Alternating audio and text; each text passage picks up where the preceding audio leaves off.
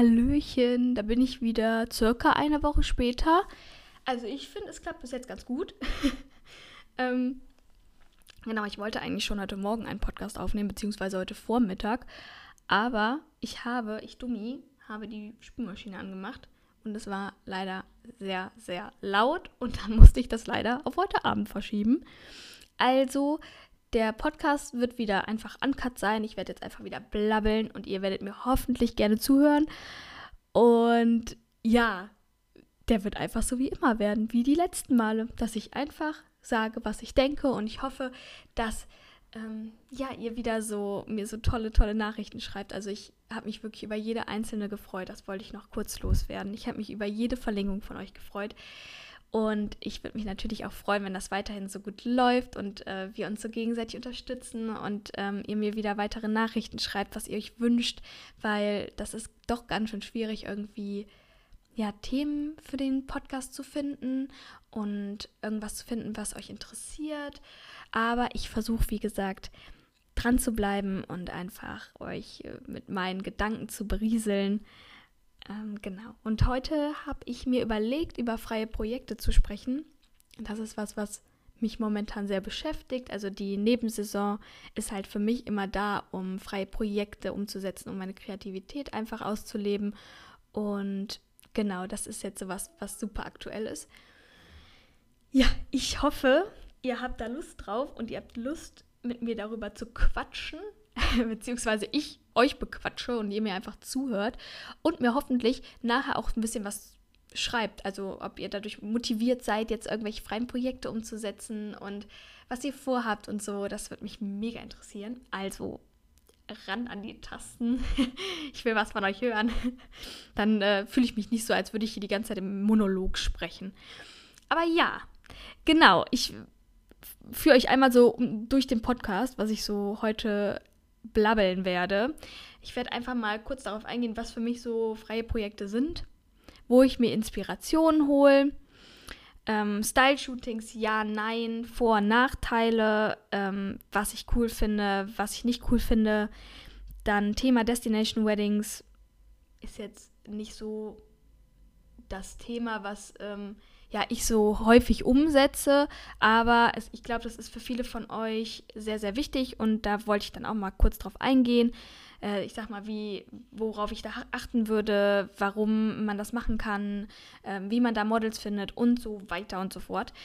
Dann Planung, dann Fazit, alles einmal ähm, Rundumschlag, Orte finden, Models finden. Ich hoffe, das interessiert euch alles. Und wir haben jetzt äh, eine coole Zeit hier im Podcast. ja, also was sind für mich eigentlich freie Projekte und warum sind die mir eigentlich so wichtig? Also ich habe schon immer super, super gerne freie Projekte gemacht. Ich finde, dass das super doll die Kreativität anregt. Ich finde das toll als Inspiration für andere als auch für einen selber. Ich finde das cool, ähm, ja, sich ein bisschen auszuleben und zu verwirklichen. Ja, und als äh, halt auch als Portfolioerweiterung. Also, dass man einfach zeigt, wofür stehe ich, was mache ich gern, ähm, was möchte ich in Zukunft einfach auch machen und was mag ich gern. Und ich finde, Leute, die dann, sag ich mal, auf eure Website kommen, auf euer Profil kommen, die sehen dann direkt, hey, die Elena, die mag zum Beispiel gerne coole urbane Orte oder die mag ähm, ja, irgendwie, ach guck mal, die mag das Auto auch gern oder die Zeitung, was auch immer, oder den Ort, guck mal, da war ich auch schon mal. Ähm, und das finde ich halt mega cool. Und da kann man sich, finde ich, super positionieren mit und ähm, für mich super, super wichtig.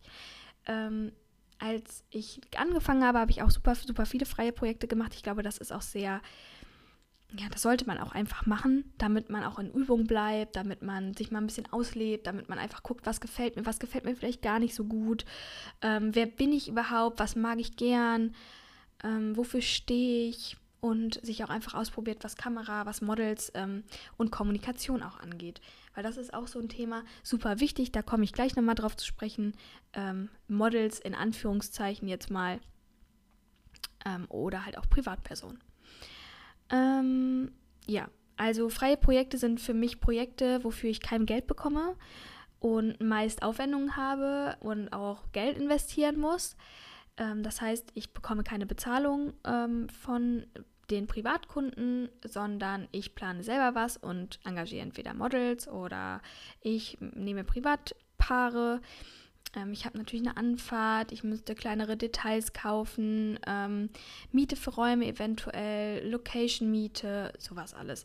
Also das kommt natürlich auf einen zu, wenn man so ein freies Projekt plant. Man kann natürlich auch ein komplett kostenneutrales freies Projekt planen, ähm, sage ich jetzt mal in der Natur und ähm, nicht so weit von seinem Wohnort entfernt oder vielleicht auch irgendwie in der Stadt, wo man wohnt. Das könnte man natürlich machen, aber da komme ich gleich nochmal drauf zu sprechen.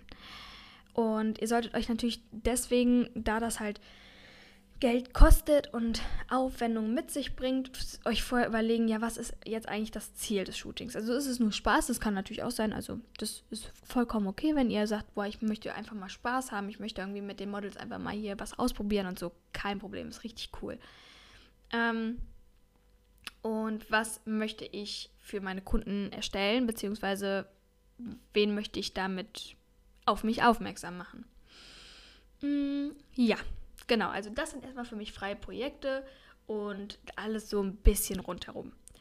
Ähm, dann wollte ich euch ein bisschen was über Inspiration erzählen, also wie ich Inspiration finde, Inspiration suche und ja, wie ich dazu komme, Ideen weiter auszutüfteln. ähm, natürlich inspiriere ich mich auch viel durch andere Fotografen oder durch irgendwelche Gruppen wie zum Beispiel We Lost Stories oder ähm, andere Fotografenseiten wie, keine Ahnung, Dirty Boots, Messy Hair oder sowas. Also da gucke ich mal öfter mal nach, was mich da so inspiriert oder wenn ich was in meiner Timeline habe, was mich total inspiriert, dann schaue ich da auch. Und das müssen nicht nur Hochzeiten sein, also es müssen auch nicht nur Hochzeitsfotografen sein, das können auch ganz, das können auch Landschaftsfotografen sein, die mich da total inspirieren oder mm, People-Fotografen oder ja, wirkliche Magazinfotografen, Editorial-Fotografen. All das inspiriert mich irgendwie und das versuche ich auch irgendwie ein bisschen mit einzubeziehen.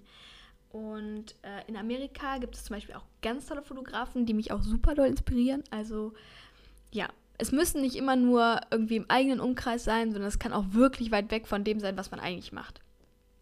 Mm, dann zum Beispiel inspirieren mich auch Details, wie zum Beispiel letztens hat mich eine Zeitung total inspiriert und dann habe ich gesagt, ich muss unbedingt mit dieser Zeitung shooten. Und ja, das habe ich dann auch gemacht und sowas macht mir einfach mega viel Spaß, wenn ich einfach irgendwas sehe und dann einfach hingehe und es hole und man dann einfach irgendwie sich kreativ auslegt. Und das kann auch super spontan sein und man kann halt auch sagen, ich gehe da einfach ohne Planung ran und gehe einfach ins Shooting rein. Mm, oder halt auch Locations. Also ich fahre zum Beispiel mit dem Auto und dann sehe ich was Cooles und dann ähm, schicke ich mir meistens den Standort äh, später und genau, sowas mache ich halt auch gerne. Oder ich laufe irgendwo lang und finde irgendwas cool, dann speichere ich mir das auch ab. Oder ich gucke halt auf Google Maps und das ist halt so ein Tipp, den mache ich ziemlich oft. Also jetzt weiß ich zum Beispiel, ich möchte in Köln shooten, dann laufe ich mit dem Street Viewer durch Köln und äh, gucke, was ich cool finde und was so in der Nähe ist. Und dann notiere ich mir die Adressen äh, mit Hausnummern, wo ich hin möchte ungefähr.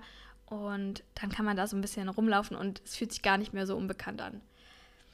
Ähm, genau. Was ich auch noch äh, voll gern nutze, ist Pinterest. Also, dass ich da einfach mal durch äh, die Timeline scrolle. Ich weiß gar nicht, ob man das bei Pinterest so nennt, aber ich glaube, ihr wisst, was ich meine.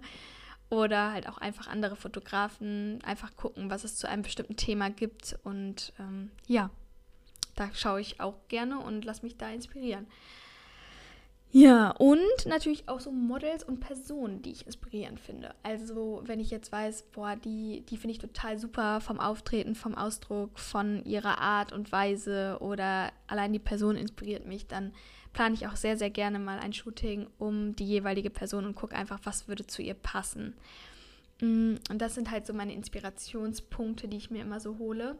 Aber ich weiß auch, dass das ganz schön schwierig ist, sich manchmal inspirieren zu lassen und äh, kreativ zu sein. Und deswegen ähm, schaut einfach, dass ihr einen guten Ausgleich habt, dass ihr irgendwie, ähm, ja, viel mit anderen Leuten vielleicht auch kommuniziert und netzwerkt und dann ähm, werdet ihr eigentlich auch inspiriert und motiviert, irgendwas zu machen. Und dann kommt das meistens von ganz alleine. Also zwingt das nicht, schaut einfach, ähm, wo eure Inspirationsquellen sind, welche ihr am liebsten nutzt und was euch auch am meisten inspiriert. Also bei mir ist zum Beispiel das Instagram mich auf jeden Fall mit Abstand am meisten inspiriert.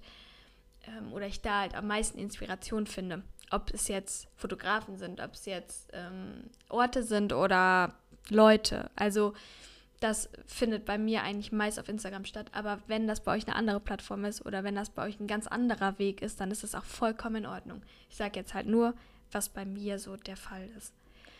Genau, und ähm, dann möchte ich noch einmal auf Style-Shootings eingehen. Und zwar, ja, bei Style-Shootings bin ich so ein bisschen, ja, zwiegespalten, sag ich mal. Also ich habe irgendwie zwei Definitionen von Style-Shootings. Einmal ist ein Style-Shooting für mich ein freies Projekt.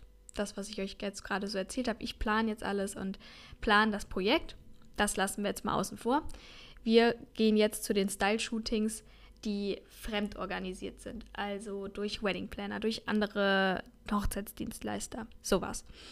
Mm, und prinzipiell finde ich das cool, gerade wenn ihr anfangt, ist das super, wenn ihr netzwerken möchtet, wenn ihr neue Leute kennenlernen wollt, wenn ihr publiziert werden wollt. Das ist super wichtig und ich finde das auch echt klasse. Also früher habe ich das auch total super gefunden. Aber irgendwann kam dann so der Punkt, ähm, wo das auch einfach super viel wurde. Ich weiß nicht, ob das immer noch so mega aktuell ist, ähm, das mit den Style-Shootings, aber ja, also bei mir war das halt öfter so, dass ich ein Style-Shooting gemacht habe und dann waren super, super viele, ja, Gewerke, sag ich mal, da. Also einmal eine Floristin, dann war ähm, Papeterie da, dann war Sänger da, dann waren Models da, dann waren Stylisten da und so weiter. Und dieses, diese Liste, die endete gar nicht mehr. Und alle waren vor Ort und jeder wollte natürlich nur das fotografiert haben, wofür er da war. Und das ist halt als Fotograf ziemlich schwierig. Also man möchte ja trotzdem auch für sich etwas umsetzen. Und ähm, ja, es ist dann halt trotzdem sehr oft auf so Deko-Artikel ähm, beschränkt. Und das ist eigentlich so das Wichtigste des ganzen Shootings. Und für uns als Hochzeitsfotografen ist ja auf jeden Fall das Paar das Wichtigste. Also ich spreche jetzt nicht für alle, ich spreche jetzt mal für mich. Für mich ist das Paar das Wichtigste und halt so ein bisschen drumherum. Also dass es irgendwie vom Stil passt. Mm. Und da war mir halt persönlich nicht so diese Fokussierung auf das Wesentliche. Wenn man natürlich einen Style-Shoot hat, wo man sagt, okay, man ist da jetzt zu dritt oder so und man, man plant das dann alles so, dann dauert das auch, also ist wesentlich kürzer und man hat halt auch mehr Mitspracherecht, sage ich mal. Das ist halt eigentlich gut für euch. Positive an einem Style-Shooting, was fremd organisiert ist, ihr habt nichts mit der Orga zu tun. Das heißt, ihr spart massig Zeit. Ihr müsst keine Locations anschreiben, ihr müsst keine anderen Dienstleister anschreiben. Es wird alles so gemacht. Ähm, ich persönlich bin aber trotzdem mehr der Fan von eigenorganisierten. Ähm, was einfach daran liegt, dass ähm, bei mir einfach das Paar im Mittelpunkt steht und ähm, nicht die Deko, die Location oder sowas. Also mir steht das Paar auf jeden Fall im Mittelpunkt. Ähm, und da habe ich mir irgendwann mal so ein paar Shootingkleider gekauft. Das heißt, ich habe bei AliExpress und bei Shein habe ich mir so ein paar Kleider bestellt und Oberteile und einen Rock. Und wenn ich jetzt mal spontan Lust habe zu shooten, habe ich halt keinen Brautladen, der jetzt mir ein Kleid geben muss, sondern ich habe halt selber was hier, weil ich finde, klar, es ist cool, wenn man mit Brautläden zusammenarbeitet, aber manchmal will man auch einfach spontan shooten. Oder man weiß jetzt, ich bin da in einer Location, die ist ein bisschen dreckiger oder sowas. Und genau, dann kann man auch einfach mal sein, ja, 50-Euro-Kleid nehmen und dann passt das schon. Ähm, weil bei teuren Kleidern ist das ja jetzt nicht so möglich, jetzt gerade in der Nebensaison im Matsch oder sowas was zu machen. Das ist ja auch äh, total blöd. Und deswegen habe ich dann für mich entschieden, ich hole mir einfach ein eigenes Kleid und wenn ich ein Style-Shooting mache, dann hole ich mir Blumen ähm, und das war's. Ähm, ja, das reicht meistens auch für mich. Oder ich gucke halt noch, ob eine Location oder so Lust hat oder irgendwelche anderen Details. Ja, genau. Also das ist mal so äh, pro Contra, ähm, wenn ihr natürlich ja irgendwo ausgestrahlt werden wollt, sei es in der Zeitung, sei es auf einem Hochzeitsblog, dann ist natürlich so ein Style-Shooting gut, weil da hat man natürlich viele, ja, viele Leute, die da mitwirken und natürlich ein größeres Projekt. Allerdings muss ich auch sagen, hat mir das nie wirklich was gebracht. Ich weiß nicht, wie es bei euch ist, ob das bei euch klappt. Wenn das bei euch klappt, cool, mega. Bei mir hat es leider nie geklappt und ich habe leider nie einen Auftrag durch einen Blog bekommen. Deswegen ähm, war das jetzt für mich irgendwann nicht mehr, äh, ja, irgendwie erstrebenswert.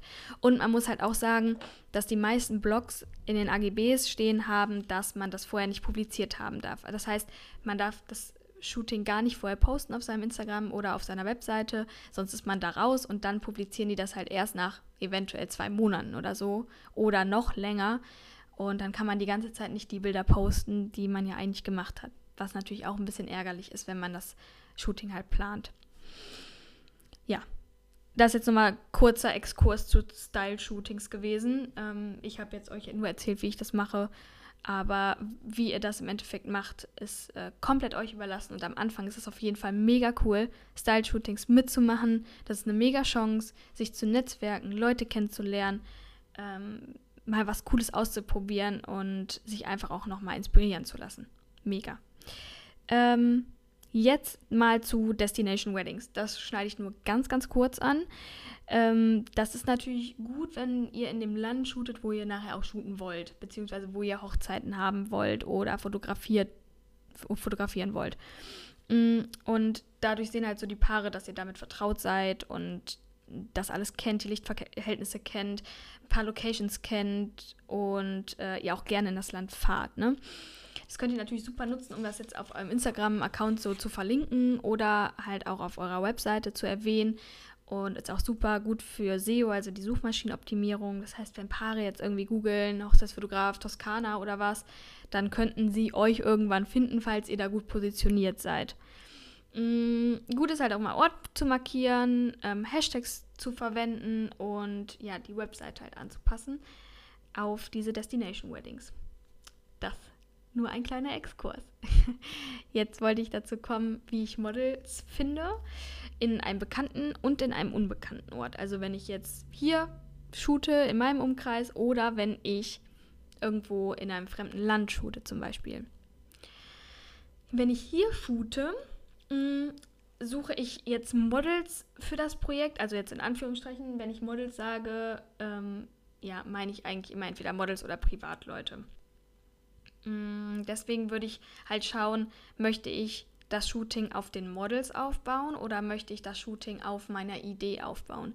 Wenn ich das Shooting auf meiner Idee aufbauen möchte, dann definiere ich vorher genau, was für einen Typen ich suche. Mm, bei mir hat das nie so gut geklappt, dass ich auf Instagram irgendwie veröffentlicht habe, äh, hallo, ich suche ein Paar für den 15.02. Das hat nie funktioniert ich weiß nicht, ob das bei euch schon öfter funktioniert hat, aber bei mir war das immer so, dass ähm, sich wirklich nicht die Leute gemeldet haben, die ich eigentlich erreichen wollte. Deswegen habe ich das mal gelassen. Und wenn ihr jetzt wirklich total planlos daran geht und jetzt sagt, ich habe eine super Idee, aber ich habe wirklich null Idee, wer dafür ja, Model stehen sollte, dann würde ich euch empfehlen, zum Beispiel unter Orten zu suchen, die jetzt in so eurem Umkreis, ja, die jetzt so in eurem Umkreis sind. Ähm, und Leute, die euch gut gefallen, einfach mal anzuschreiben bei Instagram oder so. Und wenn die vielleicht keine Zeit haben oder euch nicht antworten, wie auch immer, dann schauen, wem diese Leute folgen, weil coole Leute folgen coolen Leuten. Und das ist meistens der Fall und das mache ich super, super oft, weil viele geben mir auch gar keine Ort-Tags oder sowas an, sondern ja, sind einfach nur da und wahrscheinlich auch total unbekannt noch. Das haben wir zum Beispiel, also das habe ich ganz, ganz oft schon gemacht und ja, das war eigentlich immer ein sehr guter Griff. ähm, dann gibt es natürlich entweder Modelpaare oder Privatpersonen. Und da möchte ich jetzt nochmal kurz eingehen, äh, darauf eingehen. Also Modelpaare ist natürlich der Vorteil, die sind bekannt mit Shooting-Situationen. Ihr habt da kreative Freiheit, das geht schneller natürlich, weil ihr könnt den einfach, ihr könnt direkt das Shooting starten. Das ist direkt ähm, ja locker. Wenn ihr Privatpersonen habt, ist, sind da natürlich noch mehr, sag ich mal, echte Emotionen, weil das wenig geschauspielert ist, sage ich jetzt mal in Anführungsstrichen. Mm, aber ihr braucht natürlich Zeit, um reinzukommen, um auch das Paar zu akklimatisieren. Man kann natürlich da auch Pech haben, dass das Paar sich nicht akklimatisiert und dann hat man halt diese Kosten, die man für das Shooting aufgebracht hat, in den Sand gesetzt, beziehungsweise nur gering ausgeschöpft. Und das ist natürlich dann ein bisschen blöd. Allerdings kosten die Modelpaare halt auch meistens Geld. Da muss man einfach für sich entscheiden, ja, was mache ich da? Wie erkenne ich überhaupt, dass die Privatpersonen vielleicht auch ein gutes Modelpaar wären? Wenn die sich natürlich super oft zeigen und wenn sie jetzt nicht nur, ich sage jetzt mal, super perfekte mit Filter besetzte Fotos bei Instagram hochladen und auch äh, Bilder, wenn sie lachen oder wenn sie ähm, irgendwie aus der Situation heraus was machen, dann können sie meistens auch gut mit der Kamera umgehen oder mit diesem Gefühl, fotografiert zu werden. Wenn sie jetzt aber total viele Filterfotos hochladen und immer den gleichen Gesichtsausdruck ähm, hochladen, dann ist es meistens ein Indiz dafür, dass es nicht so gut und frei funktioniert. Ähm, das kann aber auch, wie gesagt, komplett unterschiedlich sein. Das sind jetzt nur meine Erfahrungen, die ich jetzt so mit euch teile ja, ich klicke mich auch öfter so um durch die Instagram-Entdecken-Seite. Vielleicht findet man da ja Leute, die ganz cool aussehen, die einem da angezeigt werden, irgendwie Verlinkungen von Personen schauen, die euch jetzt auch bei Instagram angezeigt werden oder sowas. Das wäre eigentlich auch ganz cool. Und das kann man natürlich auch bei, bei unbekannten Orten machen. Also bei unbekannten Orten gehe ich meistens auf Orte, die aber keine touristischen Orte sind. Also jetzt, ähm, ich gehe zum Beispiel nicht wenn ich in Pisa shoote, an den schiefen Turm von Pisa, weil da sich halt die Touristen aufhalten. Ich schaue dann immer bei zum Beispiel Unis.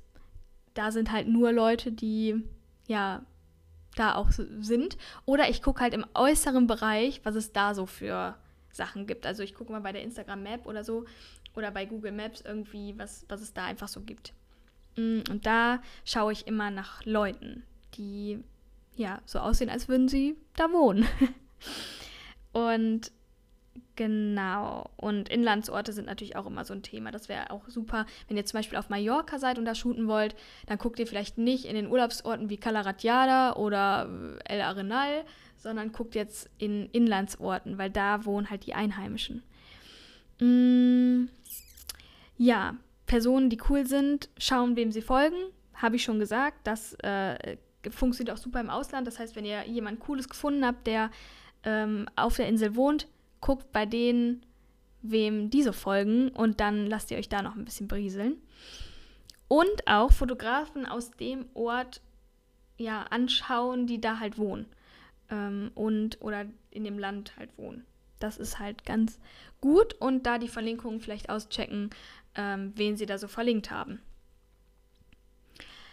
Dann kommen wir mal ganz kurz zur Planung. Jetzt bitte Zettel und Stift zur Hand. Wahrscheinlich sitzt ihr im Auto oder so. Dann ist das natürlich ein super Tipp. Ne? Aber ich wollte euch jetzt mal kurz einführen, wie ich so ein Shooting plane und worauf man achten sollte. Also erstmal definiere ich die Idee. Also was ist meine Idee? Was möchte ich umsetzen? Was möchte ich fotografieren? Was möchte ich mit dem Shooting ausdrücken? Ähm, dann, wer sind die Models? Wen habe ich da irgendwie im Petto, wer da Model stehen könnte.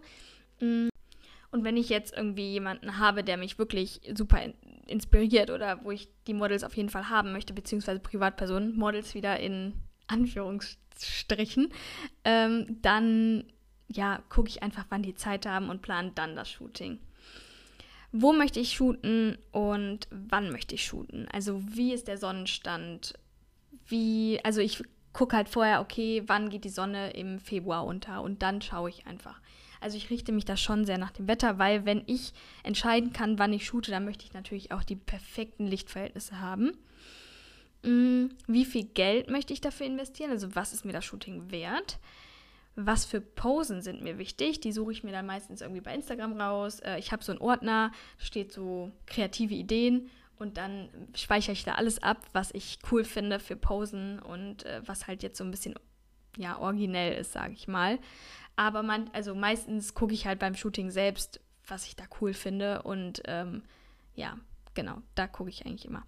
Mm, dann, was für kreative Inhalte möchte ich hinzufügen? Zum Beispiel möchte ich vielleicht ein Video noch machen oder möchte ich Stories machen oder ja, welche kreativen Posen möchte ich gerne machen? Das überlege ich mir. Dann achtens, brauche ich andere Dienstleister? Wenn ja, müsste ich die ja frühzeitig kontaktieren, weil ich sag mal, so ein Kleid, wenn man jetzt so zwei Wochen vorher kommt, wird das sehr eng. Also genau, sowas äh, schaue ich halt, dass ich irgendwie Dienstleister frühzeitig kontaktiere. Und wenn nicht, habe ich ja auch mein Shootingkleid, aber genau, also das ist jetzt ja nur für die Hochzeitsshootings. Ansonsten ähm, fällt das ja meistens auch weg.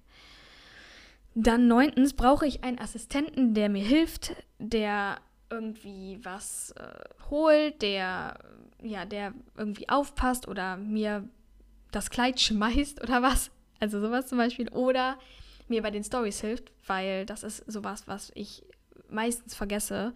Und das ist eigentlich viel zu schade, das nicht mit euch zu teilen. Ähm, dann zehntens, wo möchte ich es veröffentlichen? Möchte ich es überhaupt veröffentlichen? Und äh, da würde ich euch, wie gesagt, raten, vorher die AGBs zu lesen, ob ihr das vorher publizieren dürft oder nicht.